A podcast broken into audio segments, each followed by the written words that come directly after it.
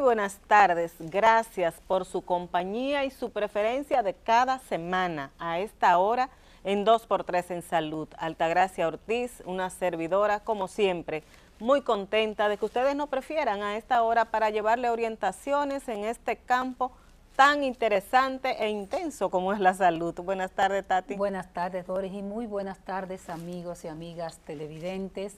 Yo quiero aprovechar, comenzando el programa, para enviarle un saludo en particular a cada uno de ustedes, pero hay un televidente, y vamos a hacer eso cada cierto tiempo, saludar a uno por lo menos, porque en nombre de todos, hay una persona que siempre está, nos retroalimenta con el programa, que es el doctor Víctor Terrero. Ay, sí. Así que, doctor, gracias por estar ahí en su pantalla y por retroalimentar esta programación hecha con cariño para cada uno de ustedes. Bueno, un abrazo al doctor Terrero, quien fue, eh, dirigió eh, Conavicida, el Consejo Nacional para el VIH y el SIDA, y, fue diputado, y bueno, una persona muy activa, es verdad, siempre nos comenta el programa. Así, un hombre que fue, este que ha sido un activista defensor, de los derechos de las mujeres. Y a propósito del derecho de las mujeres, eh, nosotros quisiéramos tocar el tema de las parturientas haitianas. Es un tema que ha estado sobre el tapete a raíz de la decisión del gobierno dominicano con la crisis haitiana de no aceptar ya más eh, la avalancha de mujeres haitianas eh, pariendo en los hospitales dominicanos. Entonces, ahí hay un tema que es delicado, que es el tema de derechos humanos. Así es. Nosotros creemos, y lo planteo y sé que es la misma posición de mi compañera Doris Pantaleón, que eso es un tema de derechos. Usted, es, un tema primero de migración. Las autoridades deben controlar la afluencia de extranjeros en la frontera. Ahora, el tema de la salud es otra cosa. Así es. Eso cuando una mujer está en un hospital en labor de parto o en proceso, no hay ningún derecho de sacarla de un hospital. Y, hasta, perdón Tati, hasta eh, por, no solamente por derecho, que por supuesto que, existe, que la protección, pero hasta por dignidad, hasta por humanidad, diría yo, que no se deberían tomar esas acciones totalmente de acuerdo contigo. Hay que poner reglas y hay que tener controles, pero salud no es migración. O sea, eh, ya de cuando una mujer está buscando, un paciente cualquiera está buscando asistencia en un centro de salud, es atenderla y ya.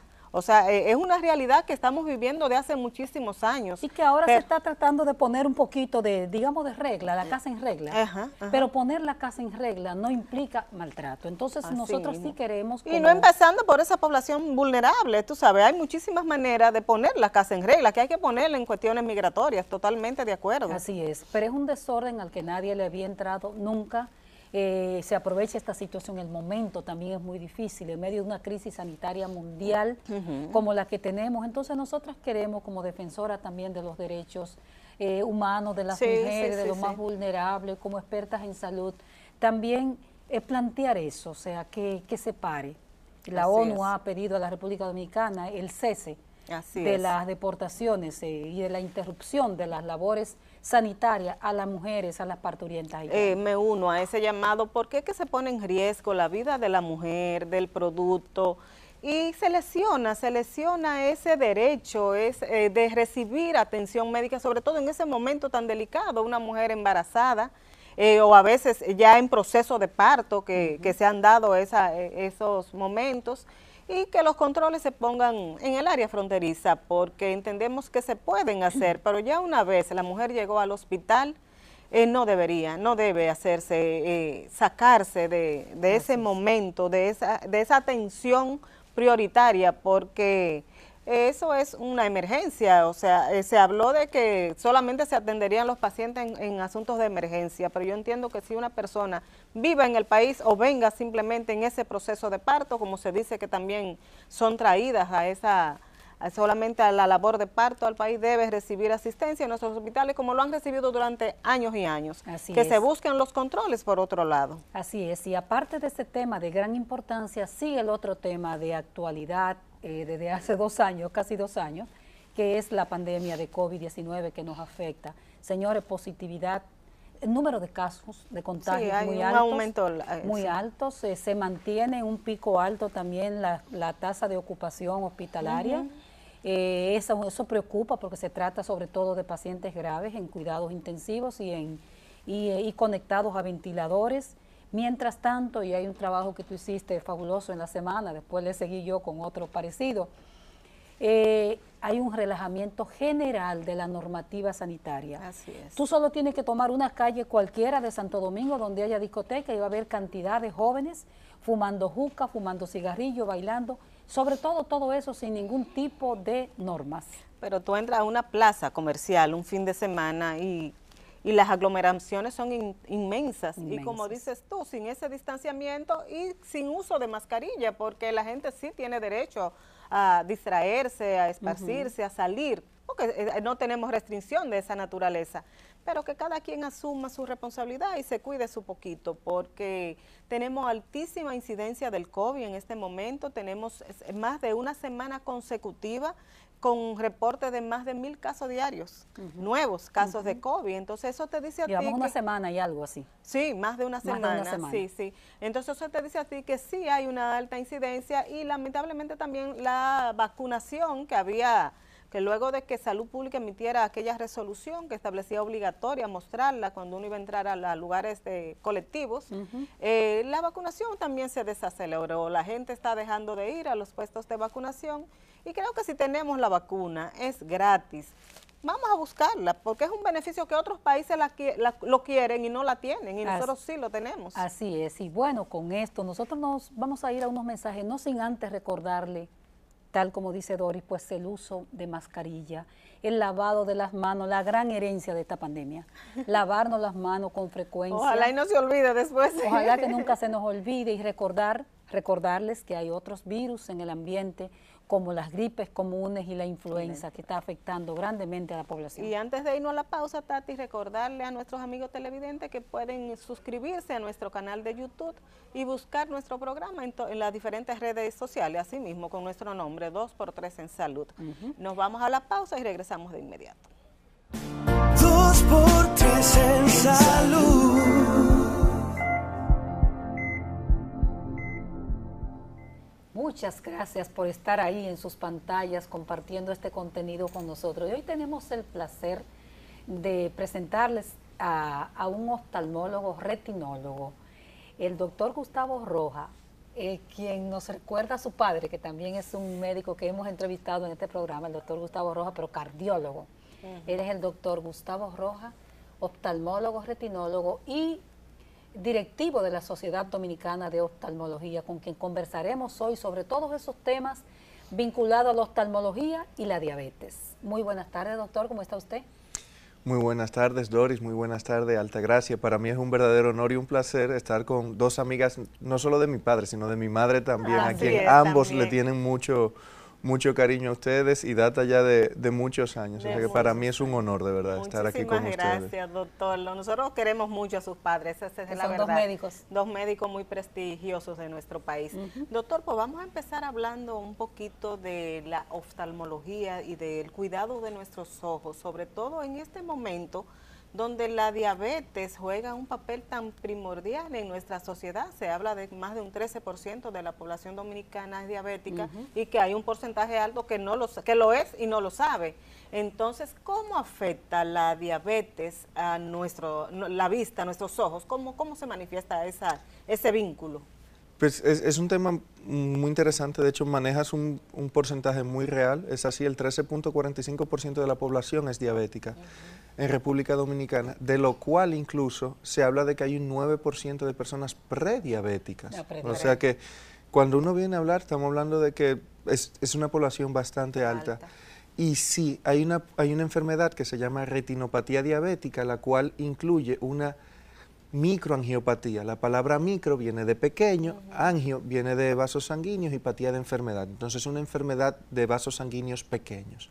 Y por eso vemos que los diabéticos sufren de los dedos de los pies, de los riñones y de los ojos, que son básicamente las tres donde se encuentran los vasos sanguíneos más pequeños o distales ah, del cuerpo. Se, obstruyen esos vasitos, son, doctor? Se le van dañando, y pierden, por ejemplo, en el pie pierden la sensibilidad, en los riñones pierden su funcionabilidad. Pero lo del ojo tiene una particularidad, que gracias a Dios son los únicos que podemos ver, gracias al fondo de ojo.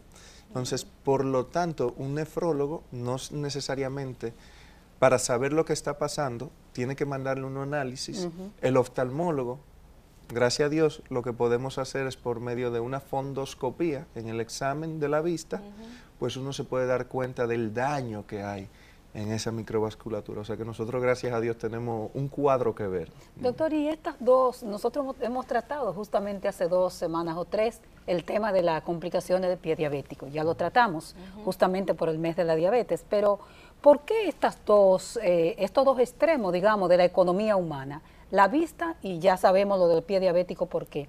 Pero ¿por qué la diabetes impacta nuestros ojos? Eh, o sea, ¿qué es lo que pasa que impacta esa, esa, ese órgano tan importante de nuestra economía? ¿Por qué?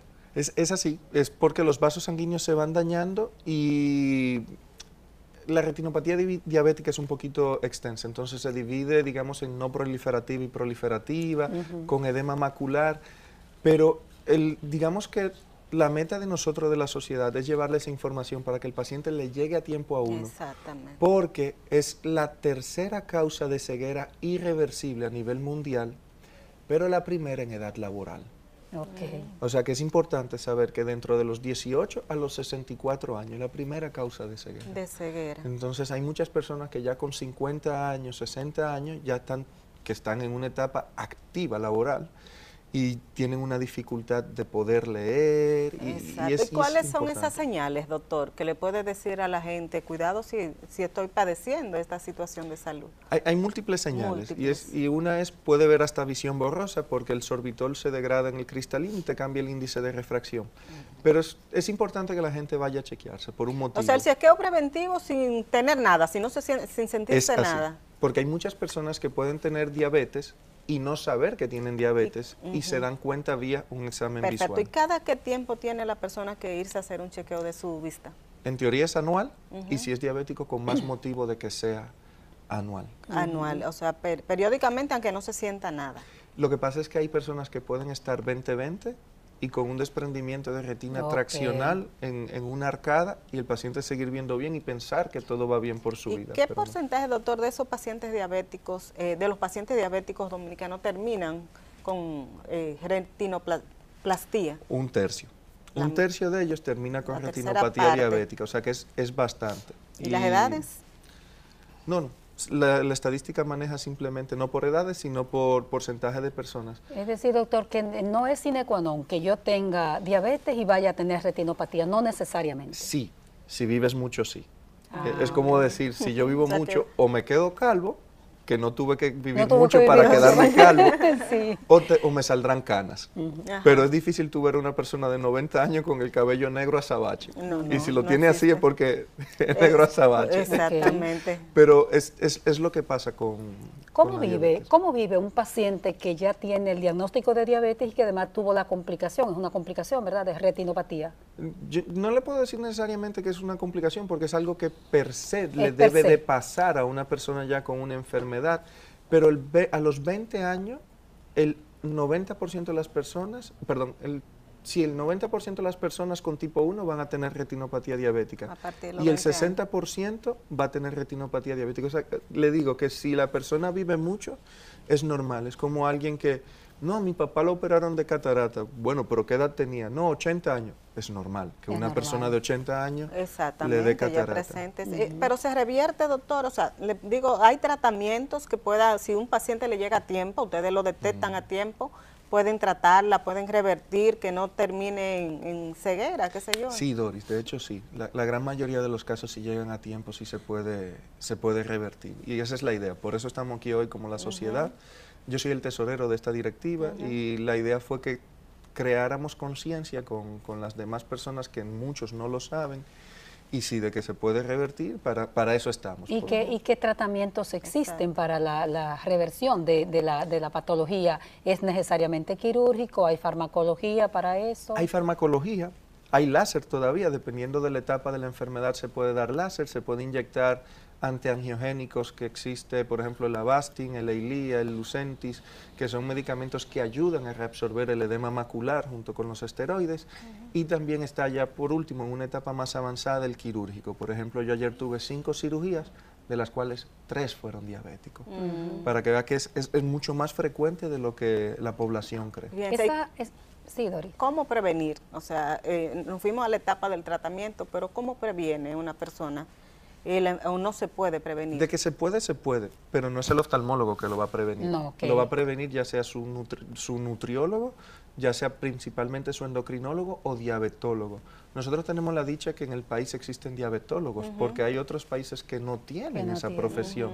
Pero aquí la población es tan alta de diabéticos que sí, que yo creo que los endocrinólogos solos no dan abasto de la cantidad de gente que debería de tener cita con, Y no, no debería haber, doctor, bueno, y caemos en el tema de atención primaria, una atención primaria que trabaje todo eso y que no necesariamente, y que el especialista solo tenga que intervenir cuando haya necesaria, sea necesaria la intervención, pero que haya una base de educación en salud eh, más abajo de todo esto.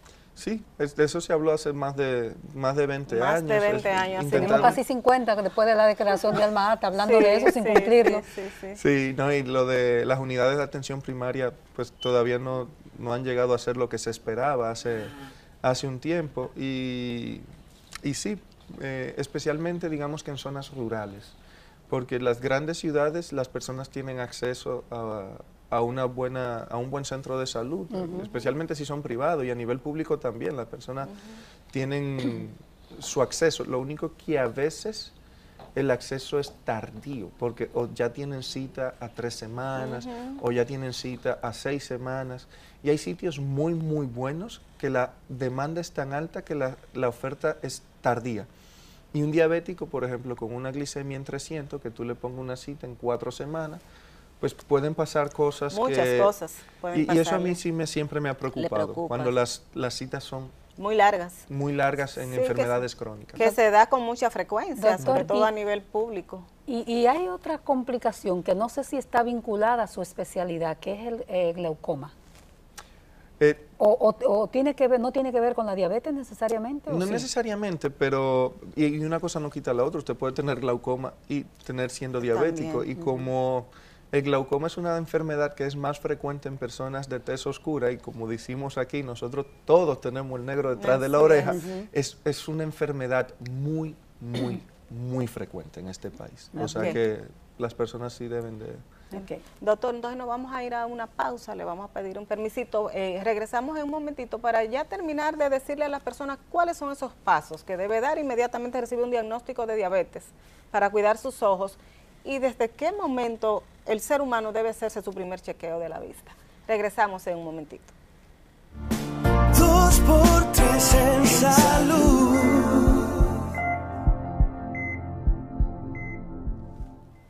Continuamos esta conversación con el doctor Gustavo Rojas, quien es directivo de la Sociedad Dominicana, tesorero específicamente de la Sociedad Dominicana de Oftalmología y tiene la especialidad de retinólogo. Entonces, con el doctor hemos estado abordando todos estos temas. Hablamos de la prevención, hablamos de, la intervención del, especialista, pero Dori preguntaba, ¿cuándo el ser humano, la persona eh, eh, en crecimiento, en desarrollo, cuándo debemos hacernos nuestro primer chequeo? Porque parece que eso es fundamental. ¿Cuándo comienza esa etapa? Que déjame ir al oftalmólogo. Bueno, es, increíble, pero hace 20 años tal vez la gente iba al oftalmólogo cuando ya tenía un problema o cuando ya se sentía que no veía bien. Si se fijan, las escuelas hoy en día le exigen a los niños que le hagan un examen visual para poder inscribirlo. Y eso se debe a una campaña que hicieron en su momento las directivas anteriores, eh, me acuerdo yo que colaboré un día con, el doctor Herbert Stern, que una vez le tocó a él ese periodo en ese año. Que lo hemos tenido aquí también, el doctor, en el programa. Fue, mi profesor, de ah, verdad, una persona también que aprecio mucho, brillante y que, y, que lo admiro. Es un maestro, de verdad.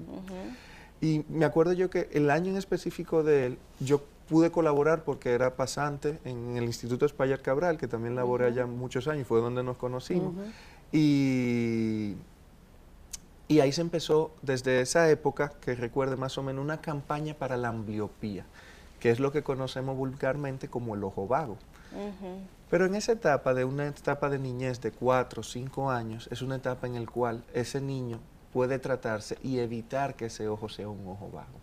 Entonces, si me dicen cuál es la edad correcta, La edad correcta debe de ser desde el año o los dos años, porque ya por esa edad el oftalmólogo, especialmente el pediátrico, se puede dar cuenta si el niño va a tener algún defecto refractivo o si hay lo que se conoce una nisometropía, que es un defecto refractivo distinto en un ojo que en otro. Entonces, la labor, la labor, perdóname Dori, la labor primaria la hace el pediatra, por ejemplo, cuando nace el bebé, de revisar sus ojitos y todo eso, ¿es un asunto del pediatra? O? No, hay un oftalmólogo pediátrico, una persona tenemos aquí en el país. Sí, hay muchos, y, muchos ah, buenos, de verdad. Ah, eh. en, este país yo me siento orgulloso que la oftalmología no nos sentimos sí, atrasados. Exacto, de verdad me siento orgulloso de eso. Y lo importante es que ellos se te pueden dar cuenta a tiempo de que si tu hijo va a tener un defecto visual, porque si tiene, ya sea con tratamiento de lentes, a veces hasta parchado, que ven que le parchan un ojito para estimularle que el otro crezca ese estímulo visual, porque el ojo como todo en la vida, nosotros tenemos una mano dominante, escribimos siempre con una mano y no significa que la otra no sirva, sí, sí sirve, pero para tú escribir tendrías que, aprender. Hay que, o sea, a los ojos les pasa igual. Hay que ejercitarlo y si el ojo no, no se ejercita, pues si no tienes Va perdiendo como todo órgano, ¿verdad? Exacto. Pero eh, eh, retomo la pregunta de, Alta, de Tati. Eh, ¿El pediatra debe referir al, pediatra oftalmólogo? Debería de ser así, sería como lo más, lo más conveniente. porque, es importante, Dori, porque cuando uno ve los pediatras dominicanos, que también son muy buenos, hay que decir que una, una, una, buena pediatría en este país, eh, yo que estoy en esa etapa de ver, de ver bebés, de ver una nieta, eh, el médico... Está abueleando. Estoy abueleando. veo el pediatra que revisa, entonces eso es importante, o sea, que una revisión general de, del bebé, pero en el caso de la oftalmología, y como dice Dori, ese, ese pediatra se da cuenta que hay algún problema, entonces él lo refiere al, al, pediatra especializado en oftalmología. Sí, de hecho, sí, debería ser. Me acuerdo yo cuando mi mamá fue presidenta en, esa, en ese periodo, ellos trabajaron mucho lo que fue, no un acuerdo, sino por lo menos un primer acercamiento con los oftalmólogos pediátricos y los especialmente perinatólogos, porque hay una enfermedad muy importante que es la retinopatía del prematuro, que lo deben de ver al mes de nacimiento. Que es alta en el país porque hay muchos nacimientos prematuros en nuestro, en nuestro país, entonces se ve con frecuencia. Lamentablemente hay muchas, digamos que adolescentes, embarazantes y la mayoría son, prematuros. Son, prematuros porque ya son personas que... y ese, ese, ese bebé que nace con esta, con esta eh, complicación, con este problema, doctor, ¿hay un médico especial especialista también para verlo o es el oftalmólogo? Que, no, es, es, un retinólogo especialista en prematuros o algunos pediátricos que se han capacitado para poder evaluarlos. Y con tiempo el, el niño puede ser, claro, mis dos sobrinos han sido prematuros y a la cuarta semana pues, ellos fueron a, su chequeo. Gracias a Dios no necesitaron tratamiento porque hay un grupo que no necesita tratamiento y el curso de su enfermedad pues se revierte y todo chévere, pero hay otros que no. Doctor, en nuestro país no hay esa costumbre de ir al oftalmólogo, eh, esa cultura, vamos a decir así. Ha ido cambiando todo eso, pero antes no era así, o sea, no es lo mismo. ¿Cuáles son los principales problemas que afectan la visión de nuestra población dominicana? Yo diría que entre el glaucoma y la retinopatía diabética son las que van, las que van ahí, sacando chispa, como dirían. Pero también está lo de la catarata, que es una enfermedad que después de cierta edad, especialmente después de los 60 años, todo el mundo tendrá, aunque sea un pequeño grado de catarata. Las personas que son diabéticas se le acelera ese proceso y por eso lo tienen que operar un poco antes. Pero básicamente es eso. Después que todos tengamos lentes, pues eh, es frecuente que que alguien vea mal después de los 40 también es frecuente la o que ya no se ve igual. Exacto. La gente cree que eso es gravísimo, ¿no? Eso es parte del proceso, de, del, calendario, de vivir y de vivir bien. El eh, doctor, la, la ceguera, en cualquiera de sus manifestaciones, ¿hay un tipo de ceguera que es congénito, eh, que tiene que ver con nuestra, nuestra herencia tal vez? Sí, de hecho sí. Eh, hay, un tipo, por ejemplo, de glaucoma, que es glaucoma congénito, que el niño nace con un, con un tipo de, glaucoma y se operan y son, ese es reversible a tiempo, pero lo tienen que tratar muy, muy, muy a tiempo. Hay otro tipo de enfermedades que ya son enfermedades genéticas, como la retinitis pigmentosa, que puede ser o por una mutación o por una herencia. Entonces, de que hay, hay hay muchas. Hay hasta cataratas congénitas, que hay niñitos que han nacido con cataratas, o sea que es, es, es frecuente. Doctor, ¿y la hipertensión que juega un papel tan importante en nuestra población dominicana, más que la diabetes, o sea, es más alta que la, que la, diabetes, el porcentaje de población también puede afectar la, visión? Existe una enfermedad, sí, Doris, que se llama retinopatía hipertensiva que le oh. sucede al hipertenso. Eh, los vasos sanguíneos se le van dañando, se le van poniendo más fino, le salen lo que se conoce como hilos de plata, que se le sale un vasito. Entonces el hipertenso también puede producir una enfermedad que se llaman oclusiones vasculares, que es que se le tapa el vaso sanguíneo, se estalla, produce un edema macular, puede producir isquemia, o sea que de verdad sí. y, es, y es muy frecuente en la consulta de un retinólogo encontrarse oclusiones vasculares. Y cuando la gente, la persona dice, ay, que me subió la presión del ojo, ¿a qué que se refiere? De verdad a veces está chistoso porque no necesariamente fue que le subió la presión del ojo, porque para que le duela la presión tiene que estar no alta, sino muy, muy, muy alta. Eh, pero sí, de que puede subir, pero la gran mayoría ya puede ser por glaucoma, si le duele mucho puede ser por un ataque agudo de glaucoma, eh, pero por lo general es... Y que se rompen vasitos capilares. Pero por lo general cuando se rompe un vasito capilar lo que te produce es un sangrado, pero no dolor. Pero sí puede perder la visión de manera súbita. Doctor Rojas Damiano, porque hay que decirle el segundo apellido del doctor para no dejar a la doctora Damiano fuera de, esta creación. Eh, doctor, el tema, hay una, una condición, una condición, una situación que vivimos todos en el mundo moderno, que es el estrés. ¿Cómo afecta el estrés? Ese, ese estrés que una parte es bueno, dicen los, los especialistas, y que otra parte se convierte en nocivo. ¿Cómo afecta el estrés? Que se vive en el mundo moderno, la vista. Yo, me río porque todo lo que me han preguntado, gracias, pues, tiene algo en el ojo. Y efectivamente el estrés tiene una enfermedad que se llama corioretinitis serosa central, que es que fruto del estrés... O sea que al ojo llega todo. Casi todo. Casi todo. Casi todo, pero sí, hay una enfermedad que se llama corioretinitis serosa central y es que el epitelio de la retina no bombea bien y entonces se acumula un líquido ahí y el paciente siente que ve distorsionado y ve una mancha. A tiempo eso se le puede mejorar al paciente. Y básicamente el mejor tratamiento puede ser o ya sea una piña colada o unas vacaciones, porque lo que único le mejora más fácil es quitarse el estrés de encima. Es relajándose. Es así porque después, si dura mucho tiempo con esa enfermedad, después de un año le puede producir otro tipo de complicaciones. Hay gente que te dice, eh, Doris, no sé si has escuchado eso, que estoy muy tensa y este ojo me salta ah, mucho. Ah, sí, también. Eh, eso, eso ocurre mucho. Yo estoy muy tensa y este ojo me salta mucho. Doctor, ¿qué es eso? Bueno, eh, ya eso es hasta por estrés, una fasciculación y el párpado solo se le, se mueve. Se le mueve. Ah, el estrés puede provocar eso. Sí, sí, sí, ah, sí, Y el exceso de trabajo. Y, eso también se mejora con unas vacaciones, con, con, con, bajarle, bajarle Relajándose un poco. Doctor, estamos en una pandemia del COVID-19 y quiero saber si ustedes han estudiado un poco, han visto casos ah, eh, de que el COVID esté afectando la, visión de las personas o si ven manifestaciones del COVID a través de los de la vista. Le pregunto, porque al principio se hablaba mucho de que se podía contagiar por, por los ojos. Los ojos que después se, se, ha determinado que no es tan frecuente, pero que se puede dar, ¿verdad? Eh, pero en manifestación de la enfermedad, ¿también puede manifestarse en la vista? Al comienzo se habló de que había un 1% que te hacía conjuntivitis. Yo, yo nunca tuve como la dicha de poder ver tanto así. Lo que sí vi, por ejemplo, hace tres semanas una persona, no sé si se acuerdan cuando empezó, que los italianos fueron los primeros que hicieron autopsia y fueron los que se dieron cuenta que el pulmón estaba lleno de coágulos. Esos coágulos producen oclusiones.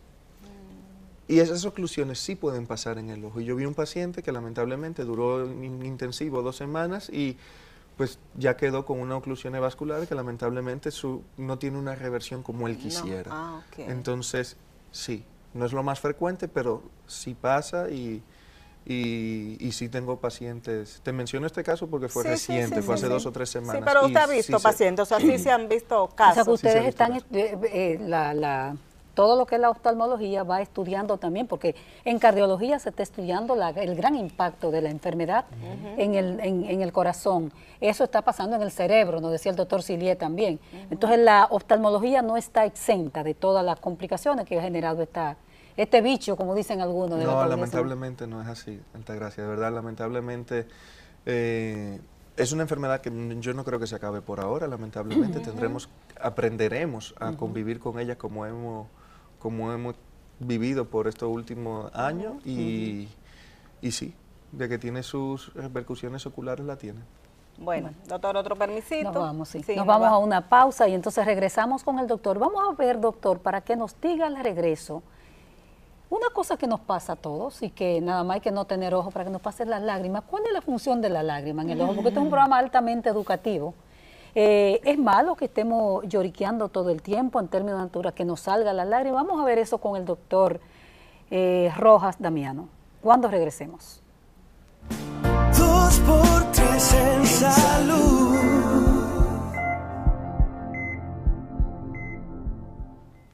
Gracias por seguir ahí con nosotros. Seguimos conversando con el doctor Gustavo Rojas Damiano, oftalmólogo. Altagracia le preguntaba de las lágrimas, doctora. ¿Es bueno llorar? ¿Y qué función desempeña la lágrima en, el ser humano y en, nuestros ojos? Es bueno llorar, depende de la causa, porque todo es bueno de alegría, por alegría y de tristeza. Entonces, es, bueno llorar, sí. Eh, pero no, la lágrima tiene su función. ¿Cuál es la función? La, película lagrimal cubre la córnea y pues si eso se seca, vamos a ver borroso.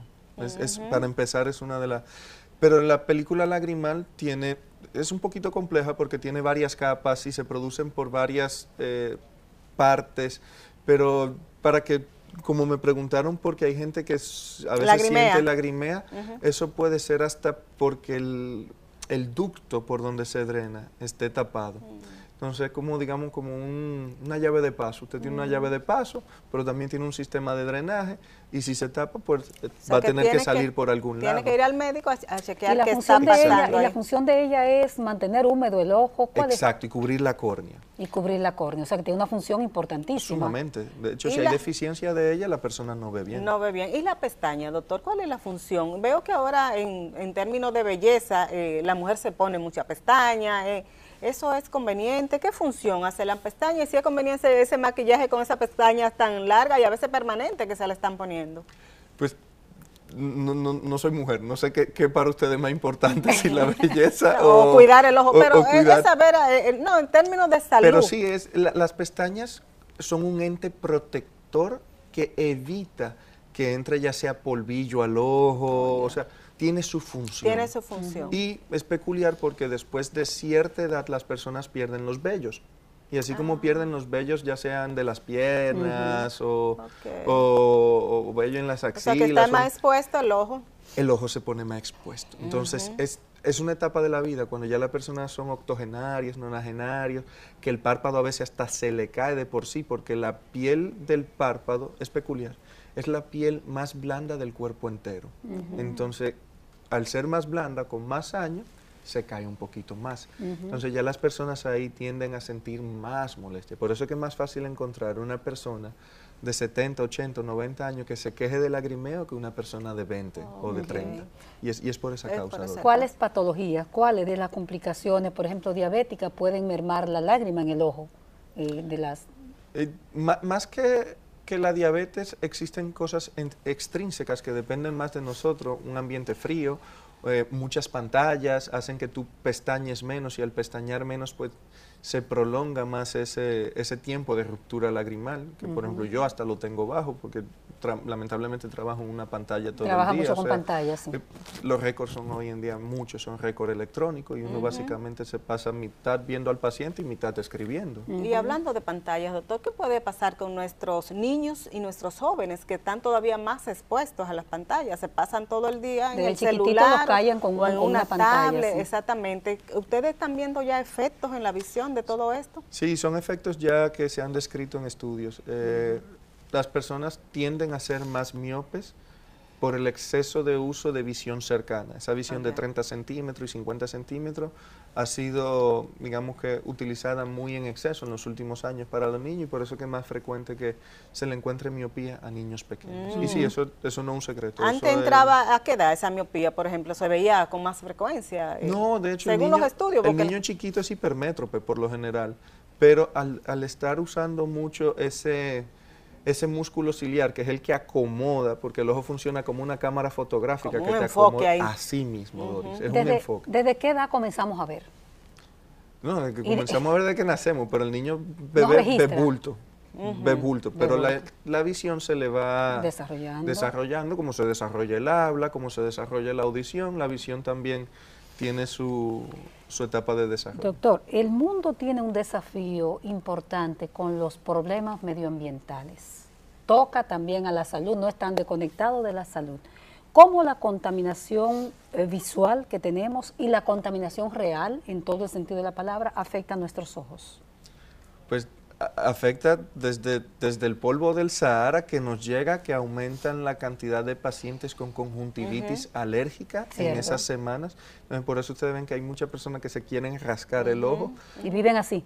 Pero es malo también vivir así, porque dependiendo de la etapa de la vida, una persona de 15, 20 o 25 años que se esté rascando, se le puede deformar la córnea y terminar en una enfermedad que es el queratocono, que en vez de la córnea ser cónica, como, como medio ovalada, como el balón de fútbol, se vuelve como el conito de un helado. Ah, Por eso te digo, todo, todo tiene algo hasta que te repercute. Y la contaminación ambiental es algo que de verdad hoy en día es un tema sumamente importante, no solo por el, el calentamiento global, que lo es, sino por toda la polución que existe y que uno nada más se da cuenta cuando salimos de la ciudad. Doctor, ¿qué otros virus afectan eh, la salud de nuestros ojos? O sea, hablamos ahorita del, del COVID, ven ustedes, pero ¿qué otros virus podrían a- afectar? Pues hasta, hasta el chikungunya afectó también el, el- Los ojos. el ojo. eh, el- hasta parásitos afectan el ojo como la toxoplasmosis, que es muy frecuente. Para mí Ah, ese es el más frecuente, el de la toxoplasmosis. Mucha gente te llega, doctor, yo tengo toxoplasmosis, me dijeron que me puedo quedar ciego. Eh, pues bueno, sí, la toxoplasmosis, para que te den el ojo, eh, para que el parásito llegue ahí, puede pasar, pero no es que, básicamente muchas personas han tenido contacto con, con el toxoplasma gondii y no necesariamente tienen una sintomatología. Como, como decir el helicobacter, mucha gente va al gastroenterólogo y le dice, usted tiene helicobacter pylori, Bueno, pero es más frecuente de lo que la gente cree. y, y Una eso bacteria pasa que vive por lo general. ¿no? es así. Doctor, el lavado de mano, que ahora no, nos están enseñando tanto y que se hace mucho se habla, pero que quizá la gente ahora con el COVID ha, entendido la gran importancia que tiene. ¿Qué importancia tiene para también para nuestros ojos ese lavado de, de mano, esa higienización?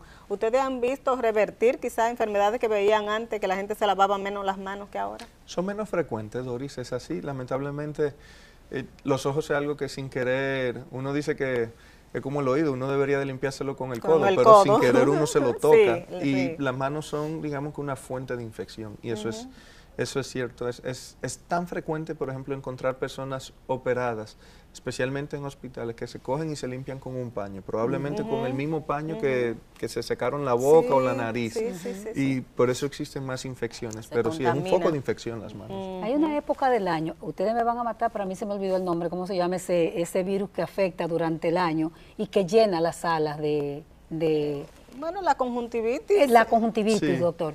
Esa, eh, eh, ¿en, qué, ¿En qué periodo del año y por qué se exacerba? Recuerdo que hace, antes de la COVID Sí. tuvimos un brote brote. en el país brotes. que llenó, el secano Sí. estaba full, las salas Cada estaban dos o tres años tenemos Cada dos esos años. brotes. ¿Por qué, doctor? Pues, cuando llega el brote llega y, y de verdad lamentablemente es fácilmente Pero son factores contagiosa. ambientales, son factores, eh, tiene que ver con la higiene generalizada, tiene que ver con qué.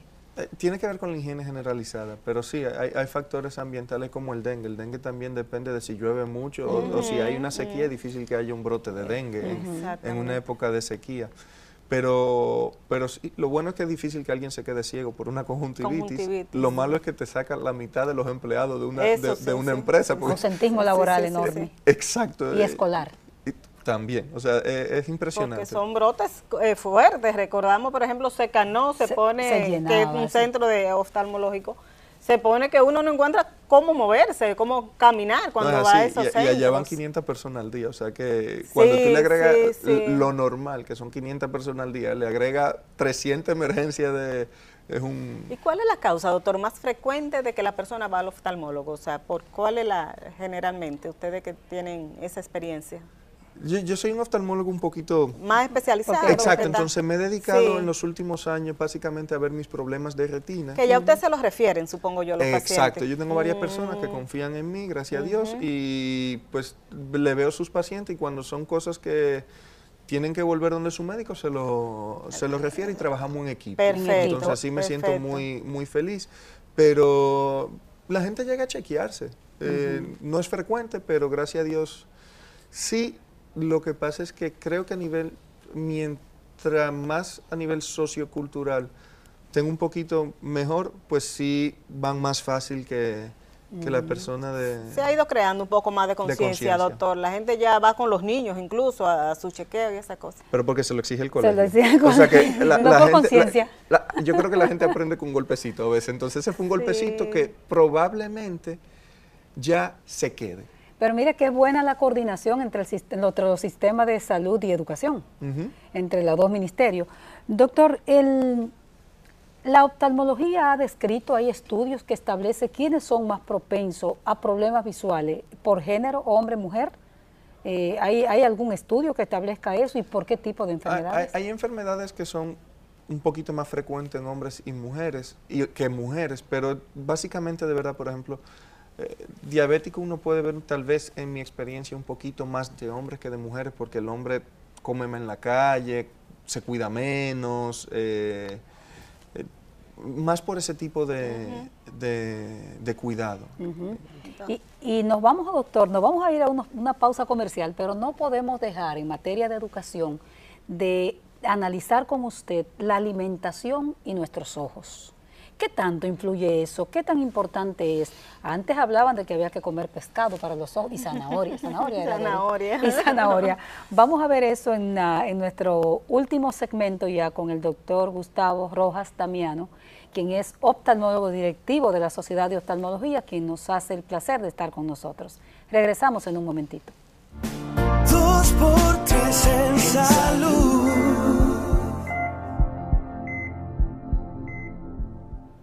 Estamos conversando con el doctor Gustavo Rojas Damiano, oftalmólogo. Doctor, ¿cuáles alimentos debemos comer que beneficien nuestra vista y cuáles no deberíamos comer? ¿Cuál es la alimentación más adecuada? Pues, Doris, sí, existen alimentos que te ayudan y es verdad, los vegetales y los pescados, eh, digamos, son nutrientes que ayudan a- Sabiduría popular, la gente lo dice eso. Sí, es- es- Sí. eso es así, de verdad, Sí, y, y eso no falla. Porque, ¿qué tiene? Por ejemplo, el pescado, ¿qué tiene que nos ayuda? a Es, rico en omega 3, por ejemplo. eh, hay enfermedades que son como la degeneración macular, que es algo que yo trato, pero no es la más frecuente en el país porque son enfermedades que se ven un poquito más en personas de tez blanca, aunque también la puede tener una persona de tez oscura, pero son más frecuentes. Eh, digamos que la pregunta que me hiciste ahorita de, de- de sexo, en, en oftalmología más bien se dividen por razas. Ah, por la Eh, raza. más eh, raza eso más sexo. frecuente en alguna raza negra, en, en- aunque hay otras que sí, que pueden ser más frecuentes en, como la serosa central, que dijimos ahorita del estrés. Eh, no sé si es que nosotros vivimos más en estrés que ustedes, pero es más frecuente en, En hombres. en hombres, eh, pero fíjate, esa tiene un- una vinculación externa, el estrés, no, no de... No de Yo creí que el hombre era más relajado que la mujer, que, que la mujer No tenía sé, más, se yo- estresaba más. Como tenemos más oficio. Mi esposa lo ve, entonces tengo que defenderme. Eh, Doctor, eh, la tecnología médica, sabemos que República Dominicana es un país de avanzada en tecnología médica. ¿Cómo estamos en el campo de la oftalmología? Yo te diría que a nivel internacional uno A. Aquí existen centros en el país que no tienen nada que envidiarle a, a lugares en Estados Unidos. De, De hecho, están certificados por Estados Unidos, algunos centros aquí. Sí, también. Y los mismos médicos son personas que han estudiado allá y que han regresado.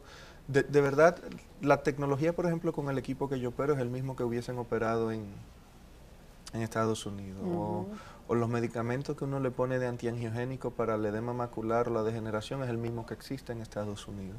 Ya el paciente que se va afuera es porque desea una opinión Perfecto. de un médico ¿Y fuera. nuestros especialistas preparados? No, aquí uno. A. O sea, yo no, en, en el mundo de la oftalmología no siento que una persona tengan que ir a buscar, bueno, tal vez una segunda opinión o por deseo de que lo hagan, pero no porque No en el país no existan personas capacitadas. Aquí hay muchos buenos cirujanos, aquí hay muchos buenos médicos y tenemos equipos de tecnología de, de diagnóstico igual que en Estados Igual Unidos. hay- están las residencias de oftalmología en varios hospitales dominicanos también, Es donde se forman muy bien a los, a los Aquí hay cinco o seis residencias. Yo soy egresado de una residencia aquí, yo soy egresado del Hospital Elías Santa Ana, conocido como... El de los, el de los americanos. El de los americanos, que queda en Alcarrizos. Yo soy un, un- un orgulloso egresado Ay, de allá, bueno. hice mis tres años allá, y que está dirigido por el doctor Juan Valle, que duró cuatro años en Estados Unidos, y, y después, él Hemos duró más porque él estudió tenido a medicina hijo, allá. doctor, por aquí he A Juan. Francisco. Sí, ha pasado Juan Francisco es corneólogo también, Sí. especialista en córnea. Y que se formó también en Estados Unidos. Él estuvo en Tulane, en Ah, Estados. Unidos, y regresó al país. Por eso le digo, nosotros aquí tenemos muchas personas capacitadas. Yo duré dos años en, en Colombia y después volví.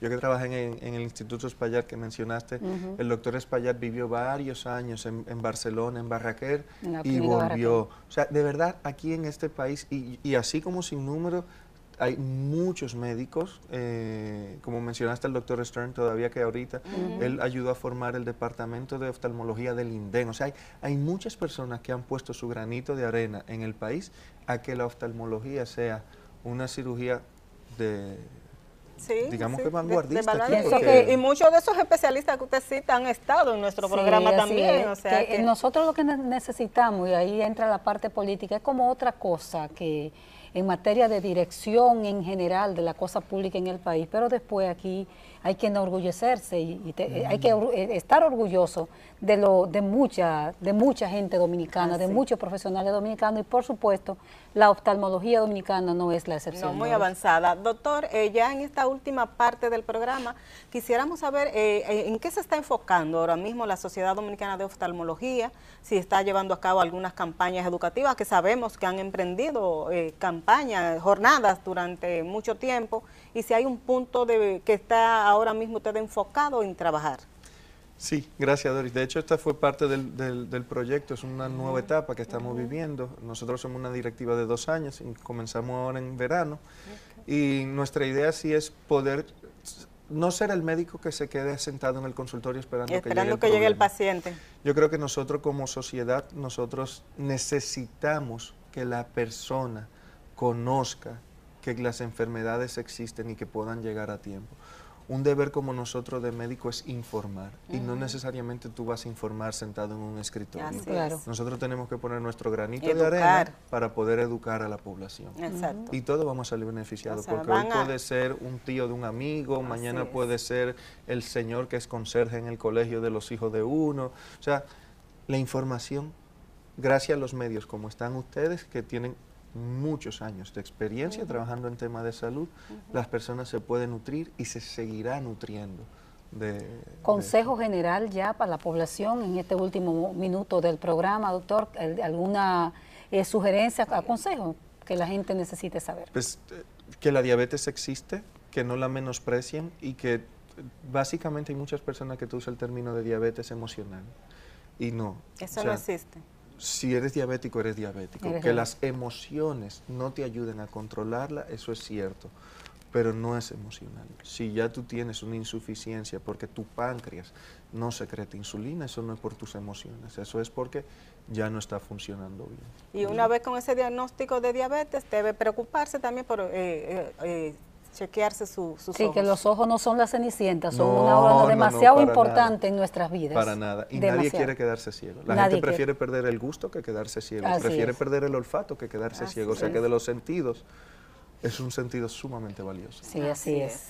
Bueno, Doris, pues nosotros vamos a agradecer ya en esta parte final al doctor por haberte- haberse tomado su tiempo a nombre de la Sociedad Dominicana de Oftalmología y venir a educar, ayudar con la educación de nuestro país que tan necesaria es. Muchas gracias, doctor, por su tiempo. No, gracias a ustedes, Doris. Gracias, Altagracia, de verdad. Para, para mí es un placer y yo sé que para mis padres va a ser todavía otro más grande. Así es, sí. Así es, y a ustedes muchísimas gracias. El próximo sábado a la misma hora es nuestra cita por aquí por Teleradio América.